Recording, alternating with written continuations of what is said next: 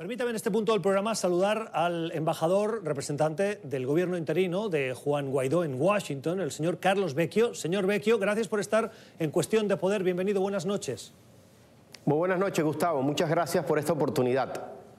Embajador, eh, hoy su presidente ha decidido abandonar su partido. ¿Era necesario que eh, Juan Guaidó saliera de Voluntad Popular, el partido en el que usted también milita, para liderar eh, esa alternativa al chavismo? Yo creo que son muestras de desprendimiento que tienen claro un objetivo, que es lograr la libertad de Venezuela. Y todo eso suma para la construcción de esa unidad, de esa confianza y de dedicar todo el esfuerzo para que los venezolanos podamos recuperar nuestra democracia. Así que muestra más bien el carácter de amplitud del presidente Juan Guaidó y de enfocar el esfuerzo donde tiene que estar, que es la libertad de Venezuela. Así que es un paso positivo que asume nuestro presidente interino Juan Guaidó, respaldado por todos nosotros y por supuesto por los partidos políticos y la unidad en Venezuela. Hay quienes dicen que Guaidó no tenía los votos, hemos visto que sí los tenía y que si se hubiese producido esa votación en circunstancias normales, Juan Guaidó hubiera sido eh, reelecto. Em, ahora bien, lo que sí le pregunto es si ustedes no se esperaban que hubiera algún tipo de estrategia por parte del chavismo y sus aliados para evitar esa reelección, como de facto pasó.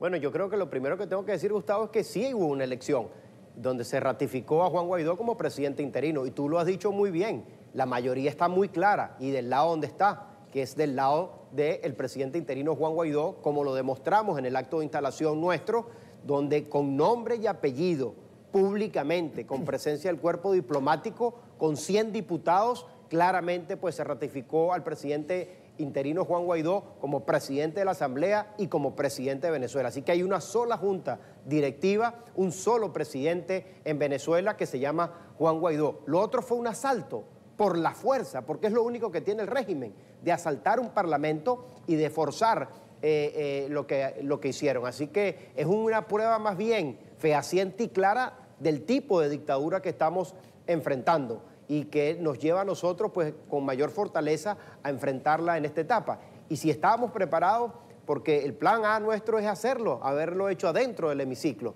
y al no haber podido hacerlo por, por utilizar la fuerza, ya teníamos previsto el segundo eh, espacio para poder hacerlo y por eso ya teníamos toda la coordinación planificada. Pero eh, creo que lo que se mostró ayer fue un acto de coraje más bien, de 100 diputados dándole la cara al país, acompañando a su presidente y acompañando la democracia y de eso tenemos que sentirnos orgullosos porque dieron una muestra de coraje para enfrentar una dictadura criminal como la de Nicolás Maduro.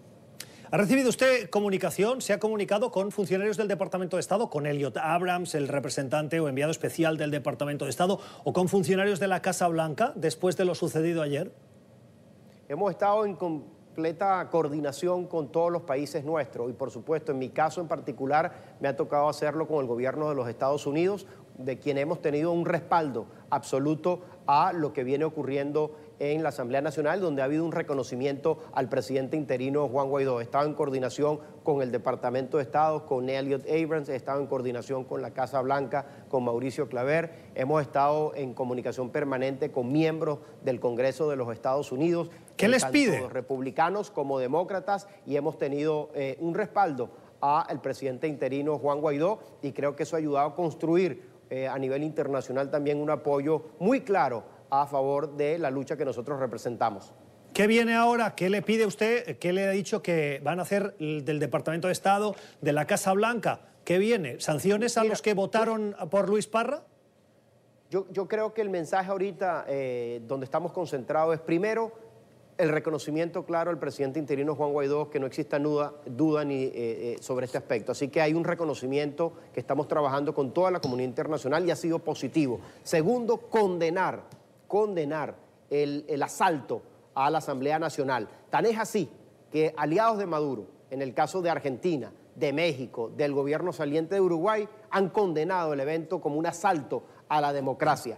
Y eh, esos dos aspectos los estamos trabajando a nivel internacional. Y creo que esto ha sido el peor error de la dictadura y que esto va a ayudar a cohesionar Latinoamérica, Estados Unidos y Canadá y Europa para condenar a la dictadura de Maduro y entender que la única salida a la crisis política en Venezuela pasa por la salida de Maduro y llevar a cabo elecciones presidenciales. Y eso va a unificar a toda la comunidad internacional. Termino ya, lo quiero preguntar precisamente por eh, Argentina. No ha suscrito el comunicado del Grupo de Lima, un Grupo de Lima que ya perdió a México en su momento y que ahora parece que iría perdiendo con el cambio de gobierno a Argentina. ¿Se está debilitando ese grupo? Bueno, pero se le suma a Bolivia el Grupo de Lima. Y hemos estado en una posición de Argentina donde forma parte del Grupo de Lima, no se ha salido. Y como lo he dicho, eh, Argentina condena el asalto que ha hecho Maduro. Y creo que el presidente Fernández a, lo largo de varias entrevistas ha dejado claro que tenemos un régimen y así lo denomina él mismo con esa expresión, que se ha apartado, por supuesto, de los principios democráticos. Así que yo creo que Argentina tiene que entender que tiene que estar del lado de la democracia y de los derechos humanos y el presidente Fernández ha puesto estas eh, expresiones en esas mismas líneas. Así que yo creo que, que, insisto, este evento es un error y que nos va a permitir a nosotros una mayor cohesión a lo interno en el país de las fuerzas democráticas y una mayor cohesión internacional para buscar una salida del régimen de Maduro. Es Carlos Vecchio, es el embajador del gobierno del presidente interino Juan Guaidó en Washington. Señor Vecchio, gracias, feliz noche. Buenas noches, Gustavo, muchas gracias.